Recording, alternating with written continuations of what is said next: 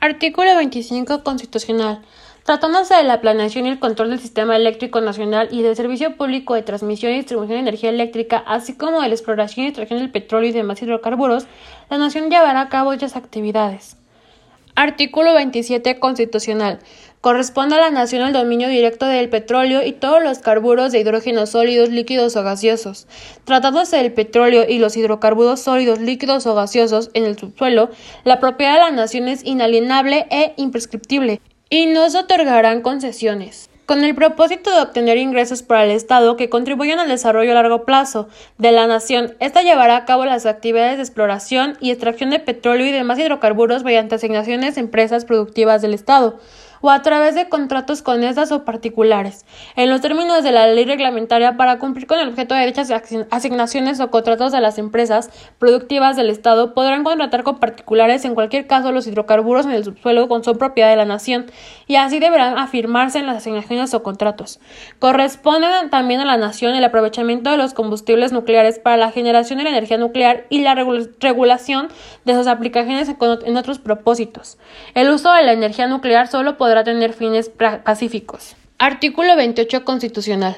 No constituirán monopolio las funciones que el Estado ejerza de manera exclusiva en las siguientes áreas estratégicas. Generación de energía nuclear, la planeación y el control del sistema eléctrico nacional, así como el servicio público de transmisión y distribución de energía eléctrica, y la exploración y extracción del petróleo y de los demás hidrocarburos. El Poder Ejecutivo contará con los órganos reguladores coordinados en materia energética, denominados Comisión Nacional de Hidrocarburos y Comisión Reguladora de Energía. Las instituciones en materia energética son Secretaría de Energía, Comisión Nacional de Hidrocarburos, Comisión Reguladora de Energía, Centro Nacional de Control de Gas y Agencia de Seguridad y Energía y Ambiente.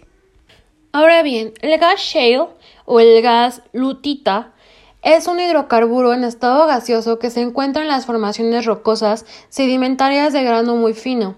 Este tipo de gas natural se extrae de zonas profundas en terrenos donde abunda el esquisto, las lutitas o las argilitas ricas en materia orgánica. El interior rocoso del esquito presenta baja permeabilidad, lo que impide su ascenso a la superficie. Por ende, para la extracción comercial de dicho gas es necesario fracturar la roca hidráulicamente. El shale es una formación sedimentaria que contiene gas y petróleo.